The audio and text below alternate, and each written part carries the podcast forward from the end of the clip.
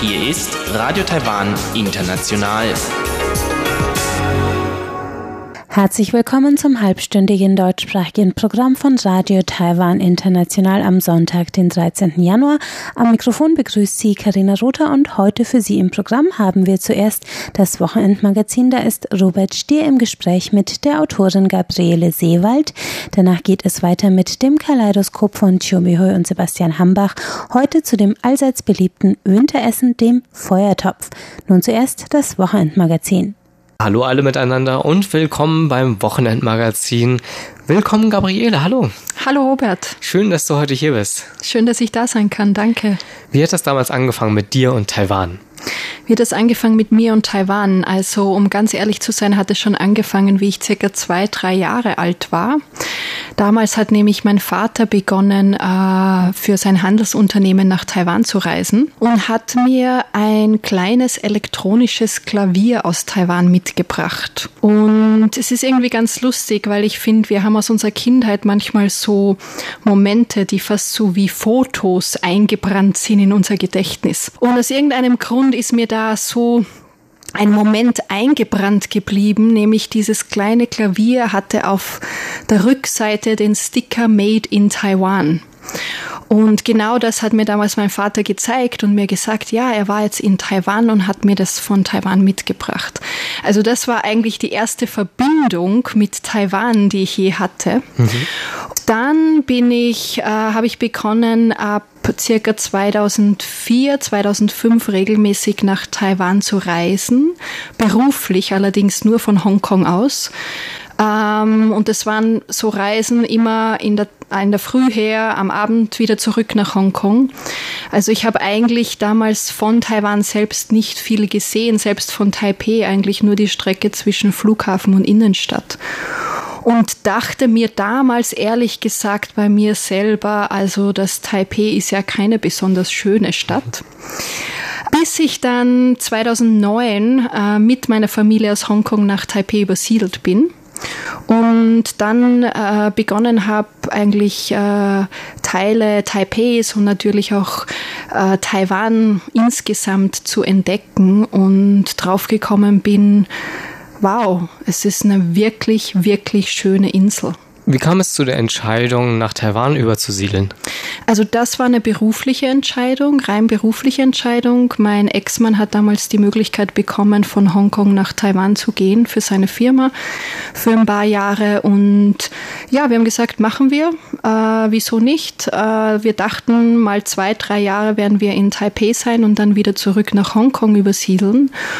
Und haben aber dann bemerkt, wie wir in Taiwan gelebt haben, dass es einfach für uns von der Lebensqualität hier so gut war. Also ich würde wirklich sagen, in der Region hier, äh, Ostasien, eines der besten Lebensorte äh, mit der besten Lebensqualität, dass wir beschlossen haben, dass wir länger bleiben wollen. Wann hast du dich entschlossen, äh, dein Buch über Taiwan zu schreiben?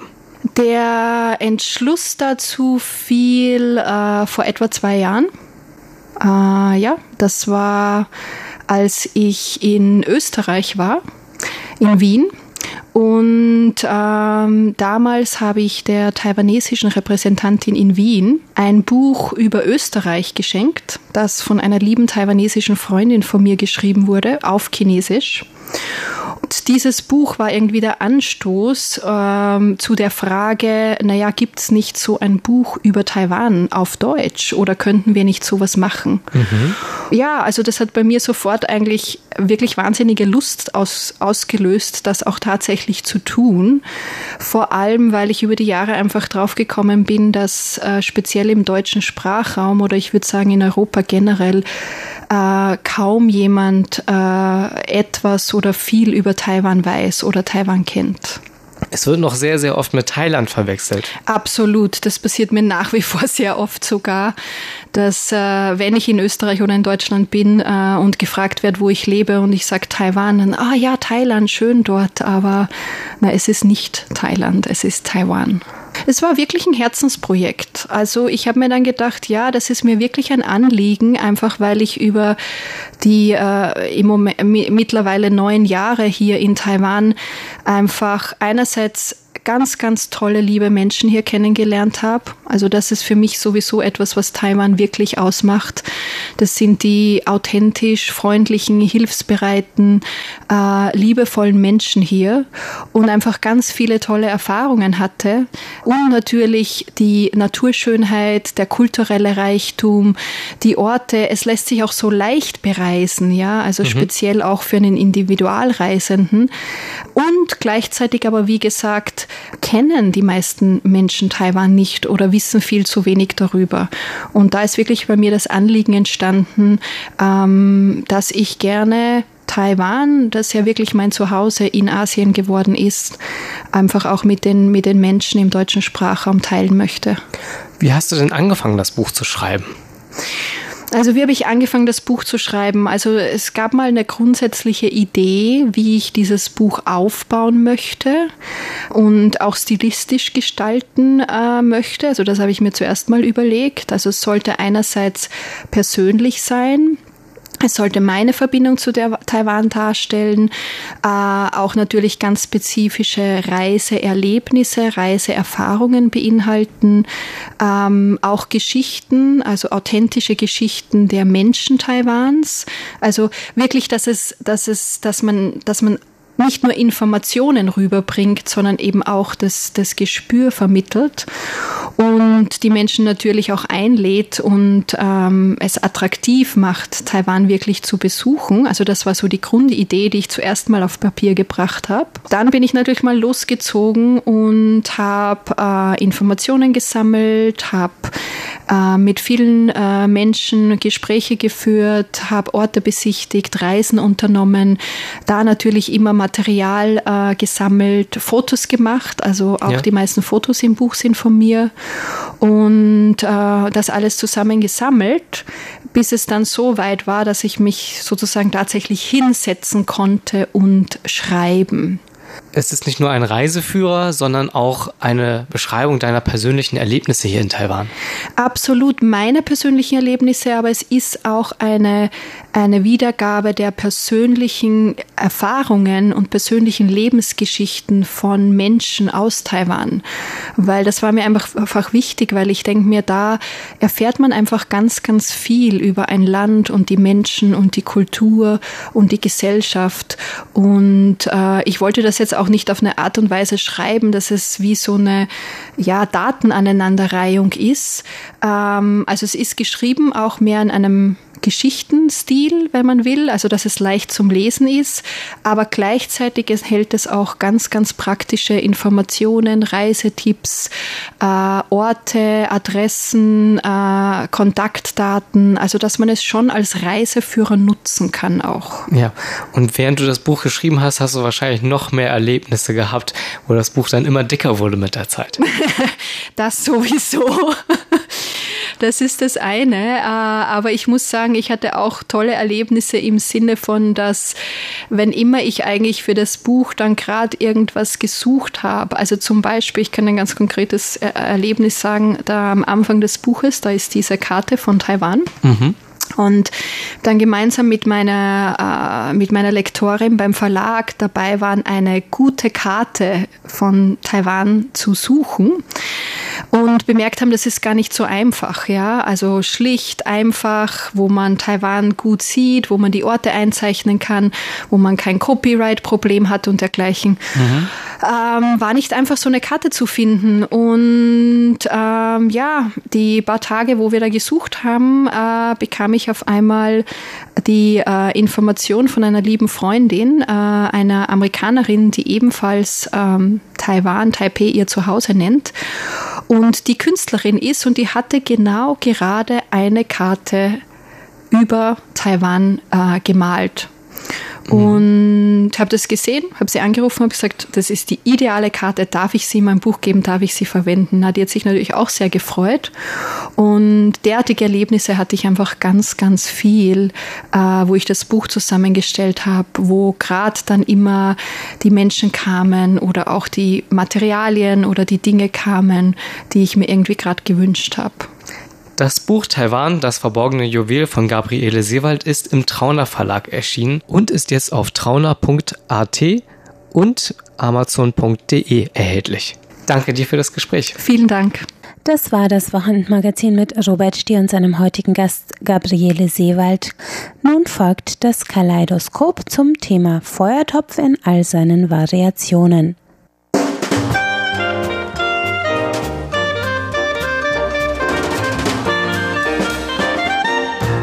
Herzlich willkommen, liebe Hörerinnen und Hörer, zu unserer Sendung Kaleidoskop. Am Mikrofon begrüßen Sie Sebastian Hammach und Chobi Hui. Ja, mittlerweile ist es auch hier in Taiwan schon ein bisschen kühler geworden. Immer wenn es kühler wird, dann gibt es ja auch so bestimmte Möglichkeiten, wie man sich wieder aufwärmen kann. Und die meisten Taiwaner denken wahrscheinlich dabei nicht erst an eine Heizung oder so etwas, sondern an irgendein bestimmtes Essen, das man essen kann und es wird einem dadurch wieder wärmer. Und ganz bekannt ist ja zu diesem Zweck hier in Taiwan und auch über die Landesgrenzen hinaus natürlich der sogenannte Feuertopf den es in unterschiedlichen Varianten gibt und der gerade eben zum Winter dann sehr beliebt ist. Also diese ganzen Feuertopf-Restaurants sind dann auch sehr voll. Manchmal braucht man sehr lange, um dort einen Platz zu finden. Aber es gab vor kurzem auch im chinesischen Fernsehen einen Feinschmecker aus Hongkong, der mit seiner Äußerung für einiges Aufsehen gesorgt hat, auch hier in Taiwan. Der hat nämlich gesagt, auf die Frage, wenn er ein Gericht oder eine Art von Essen sich aussuchen könnte, die für immer verschwinden sollte, welche wäre das? Und da meinte er, das sollte dann eben dieser Feuertopf sein, mit der Begründung, dass diese Art der Küche einfach keine Kultur habe. Diese Feinschmecker aus Hongkong heißt Cailan und Cailan war früher für mich überhaupt kein Begriff und ich gehe davon aus, auch die meisten Taiwaner oder Chinesen diesen Namen gar nicht kannten. Seitdem er diese Aussage gemacht hatte, wurde er von allen Leuten kritisiert. Also der ist zwar über Nacht bekannt geworden, allerdings der wird gleich von allen Leuten scharf kritisiert. Ja, ich muss ehrlich sagen, ich esse persönlich nicht so gern Hotpot bzw. Feuertopf, aber seitdem er das gesagt hatte, habe ich natürlich dann ein bisschen umgeguckt. Dann habe ich festgestellt, die Taiwaner essen wirklich sehr gerne Feuertopf und in der Nähe von meiner Wohnung, da habe ich gesehen, es gibt tatsächlich sehr, sehr viele Feuertopf-Restaurants. Und da muss man sich fragen, warum die Taiwaner so viele Feuertopf essen obwohl Taiwan gar nicht wirklich so kalt ist. Ich werde sagen, das ist vielleicht wirklich ein Festbestandteil des Esskulturs in Taiwan. Also die Leute essen wirklich gern Feuertopf, sei es in der Winterzeit oder im Sommer. Selbst wenn es wirklich ganz heiß draußen isst, isst man trotzdem noch Feuertopf essen. Also Feuertopf wird man dann in Taiwan jeden Tag gegessen und obwohl im Sommer zum Beispiel wirklich in Taiwan sehr heiß ist.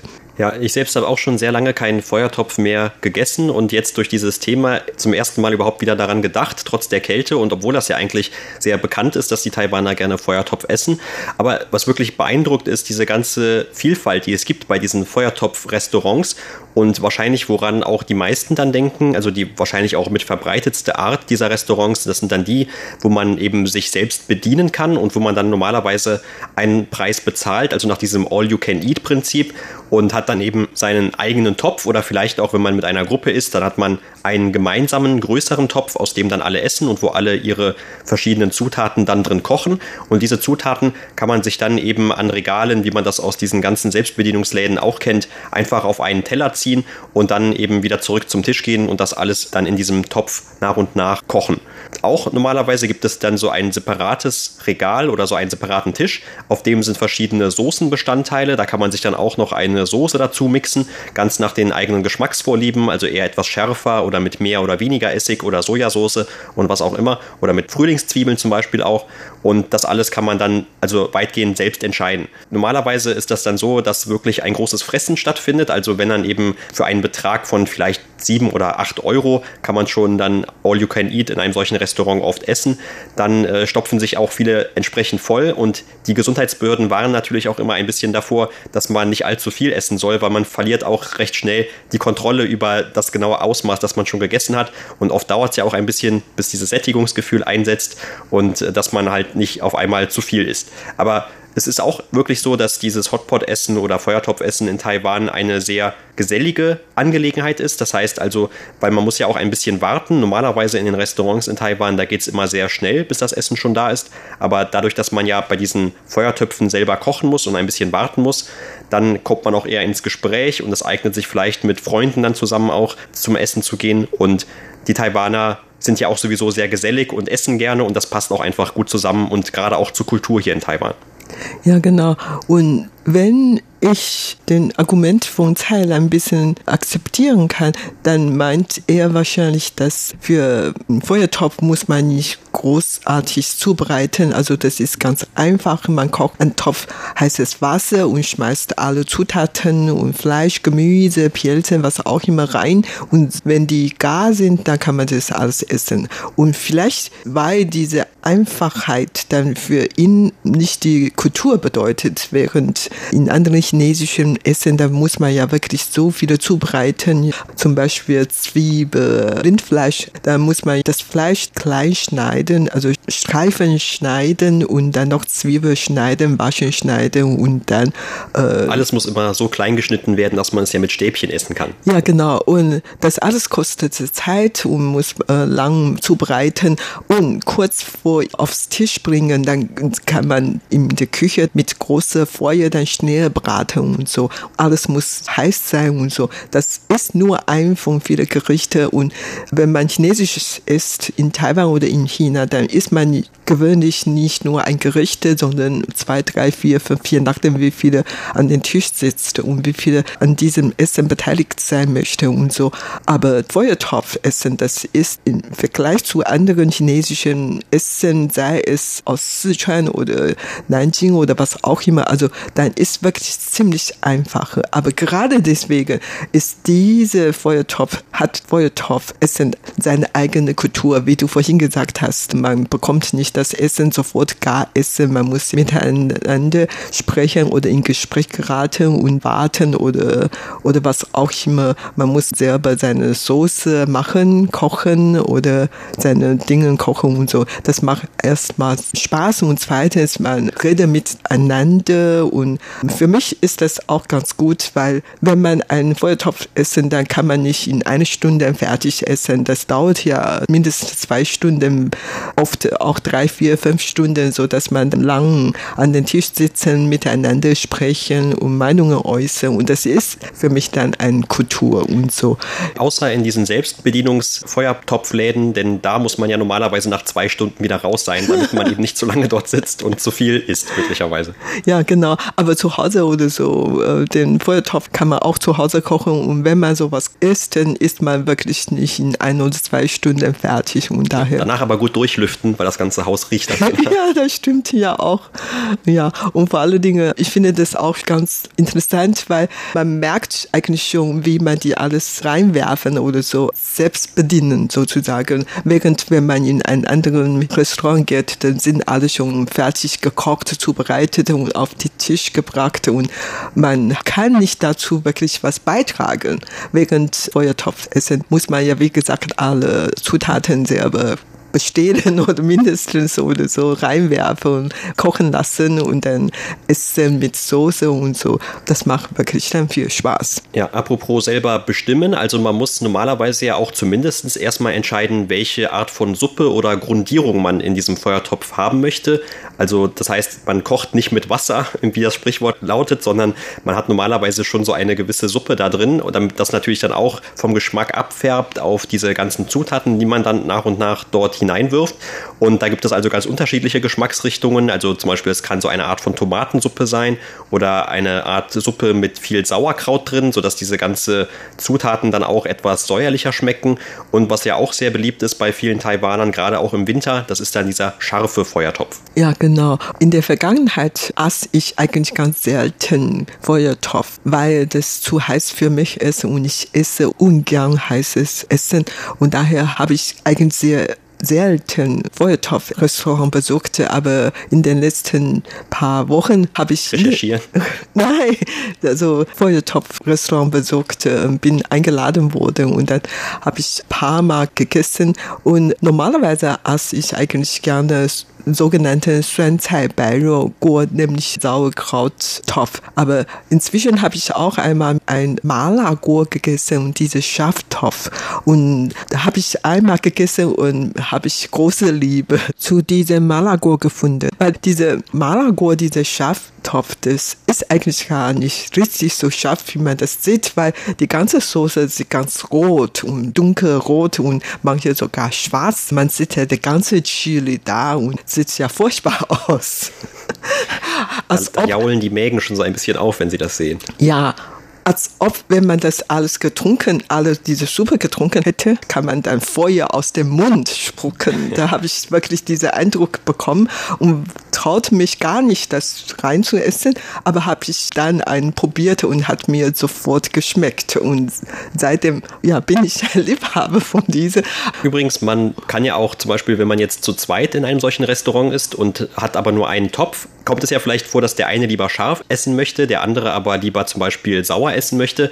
Und das ist auch sehr interessant. In vielen Läden gibt es dann einfach eine Trennwand in dem Topf und dann ist in der einen Seite eben die Suppe drin und in der anderen Seite die andere Suppe und so können dann trotzdem noch beide aus dem gleichen Topf essen. Gerade an diesem Punkt werde ich behaupten, dass Feuertopfkultur eigentlich eine sehr liberale Kultur ist. Auch die Vegetarier, die können auch vegetarische Feuertopf bestellen. Also man essen zwar zusammen, allerdings auch getrennt. Insofern, also jeder hat seine und man kann ja alles bekommen und das ist schon ganz lieb. Am besten essen die Leute zusammen ein Feuertopf und redet miteinander, macht Spaß und so.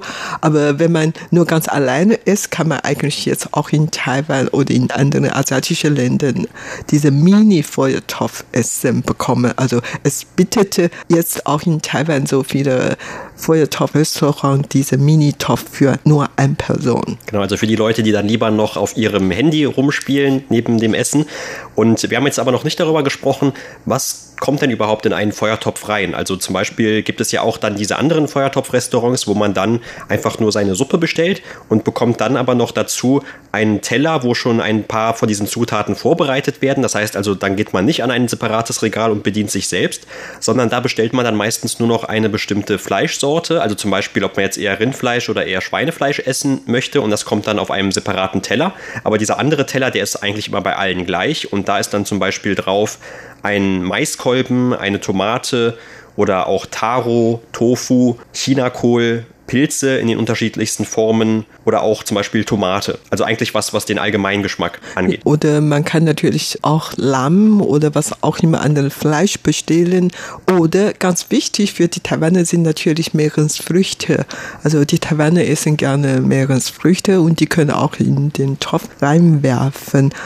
Ich habe ja vorhin von diesem scharfen Feuertopf geredet und zwar in solcher Soße werden normalerweise auch ein bestimmte äh, Substanz drin, und zwar Enteblut. Mhm.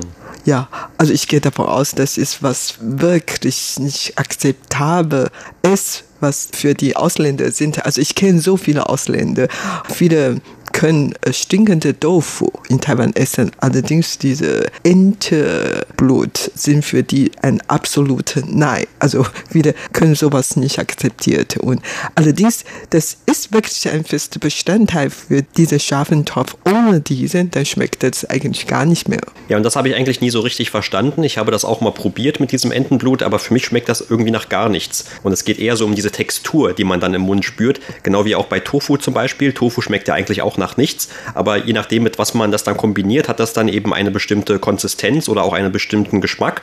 Und Tofu oder auch zum geringeren Teil dieses Entenblut, das saugt ja dann auch diese Suppe um sich herum so ein bisschen auf und verändert ja dadurch dann auch etwas den Geschmack. Aber okay, darunter kann man sich jetzt immer noch etwas vorstellen.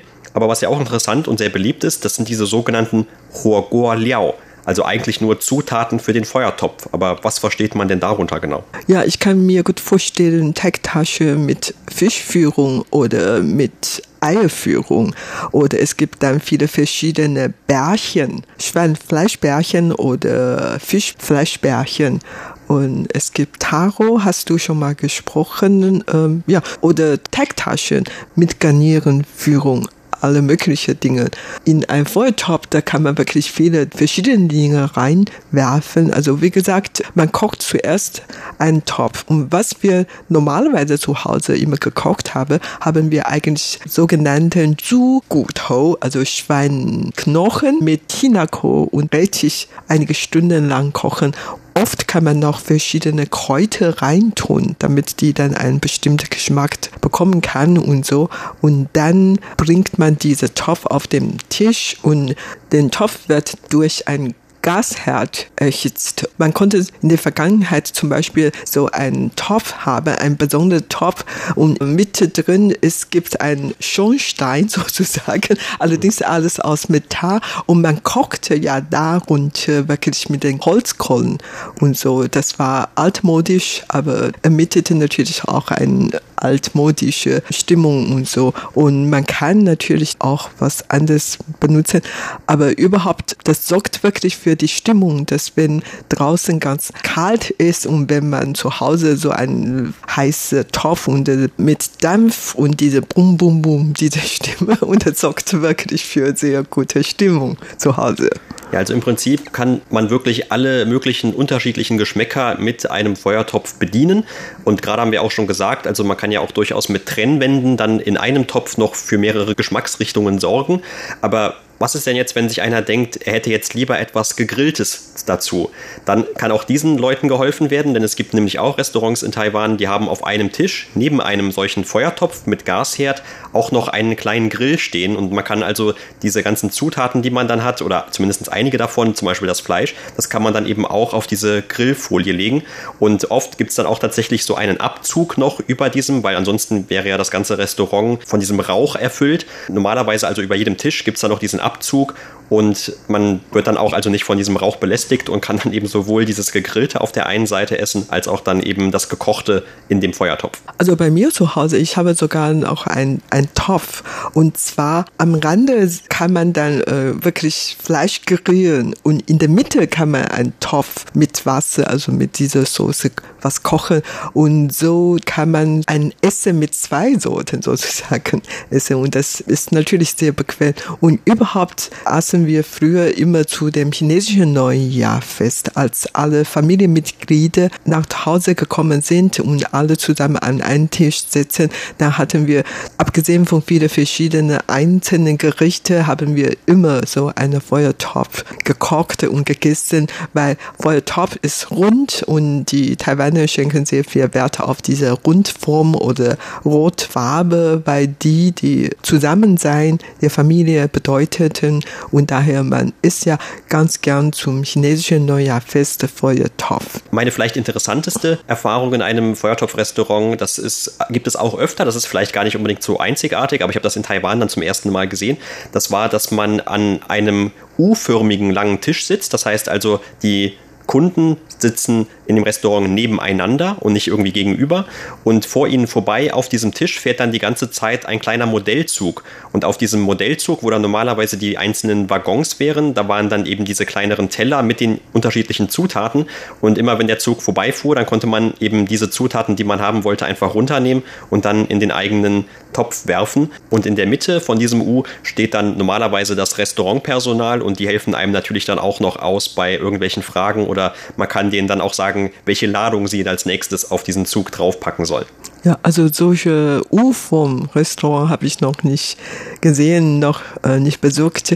Ich muss dazu sagen, eigentlich ist es auch wahrscheinlich nicht wirklich ein U, weil der Zug muss ja komplett einmal rumfahren können. Allerdings diesen hinteren Teil von dem Zug, den sieht man normalerweise gar nicht, weil der fährt dann eben in diese Küche oder der fuhr in diesem Restaurant dann eben immer in die Küche rein, wo dann alles neu aufgeladen wurde. Ja, genau. Damit möchte ich noch sagen, nicht nur die Taiwaner essen gerne Feuertopf. In China gibt es auch sehr viele Feuertopf-Restaurants und auch in Japan. In Japan gibt es diese bekannte Shabu Shabu. Ich habe auch sehr oft Shabu Shabu gegessen. Allerdings, ich muss ehrlich sagen, also für meinen Geschmack ist taiwanische oder chinesische Feuertopf einfach viel leckerer. Und die Koreaner, die essen etwas weniger Feuertopf, obwohl in Korea im Winter so kalt ist, aber die Koreaner essen sehr viel Grill. Das war's für heute in unserer Sendung Kaleidoskop. Vielen Dank für das Zuhören. Am Mikrofon waren Sebastian Hambach und Chobi Hui.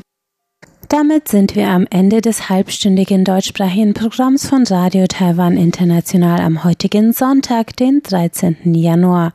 Besuchen Sie uns doch im Internet unter www.de.rti.org.tv. Am Mikrofon hörten Sie heute Karina Rother. Ich bedanke mich ganz herzlich fürs Einschalten, wünsche noch einen schönen Sonntag und sage Tschüss bis zum nächsten Mal.